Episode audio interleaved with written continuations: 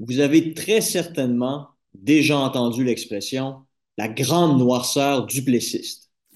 Une époque où le conservatisme religieux de Maurice Duplessis dominait et empêchait la libération des esprits prisonniers de la chape de plomb des curés.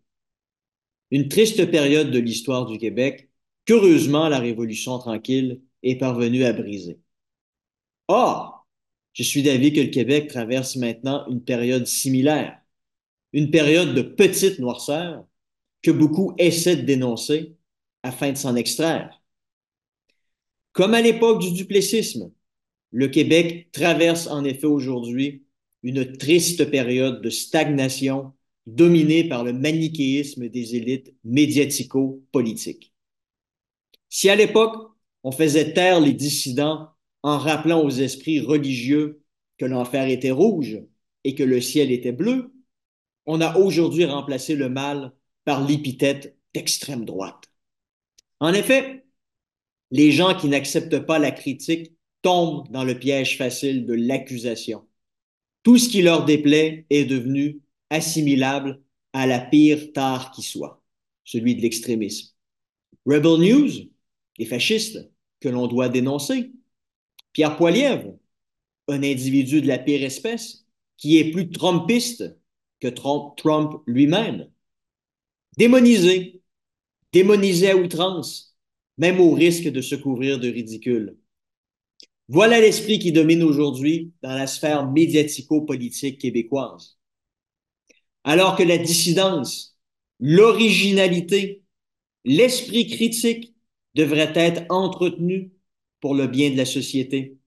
Car une société qui ne réfléchit plus sur elle-même est une société en mort cérébrale et vouée au déclin. On tue plutôt ses valeurs en décourageant la libre pensée critique. Il vous faut vous fondre dans le moule, vous assurer de ne pas vous faire remarquer, car une tête qui dépasse est une tête qu'il faut couper. Il faut être unanime au Québec. Et cela crée un mouvement général qui est non seulement réfractaire au changement, car qui aura le courage de se faire accuser à tous les jours de frayer avec l'extrémisme politique, mais qui crée aussi une complaisance envers un modèle qui craque clairement de partout. À quel autre endroit en Occident les médecins doivent-ils utiliser un fax pour faire parvenir à leurs collègues des dossiers médicaux de patients? À quel autre endroit l'entièreté des médias traditionnels disent-ils à peu près la même chose? À quel point ces mêmes médias vous permettent-ils d'avoir une idée de ce qui se passe ailleurs dans le monde, eux qui se concentrent plutôt sur l'analyse de faits divers? Voilà en quelques exemples seulement ce qu'est une petite noirceur. Un modèle politique et sociétal dont l'objectif ne consiste pas à libérer les esprits, à faire des gens des esprits libres, minimalement bilingues. C'est après tout la moindre des choses dans le monde d'aujourd'hui, n'est-ce pas? La petite noirceur qui sévit aujourd'hui fait plutôt de vous des prisonniers d'une société que l'on dit idyllique. Mais ne trouvez-vous pas étonnant que personne n'essaie ailleurs dans le monde de copier pareil, pareil modèle? Enfin, passons. Car cette société n'a rien d'idyllique. Pour preuve, attire-t-elle de grands esprits éclairés de par le monde? Non. Elle est plutôt une société qui génère un désir d'exil. Pareil rejet de ce qui nous a formés, de ce qui a été au cœur de notre vie, n'est pas normal. Mais il vaut mieux taire cette réalité qui dérange. Car en fait, le Québec a peur. La petite noirceur est en fait une grande sclérose qui craint le changement à l'image d'un chef cuisinier qui suit inlassablement les vieilles mêmes recettes décennie après décennie.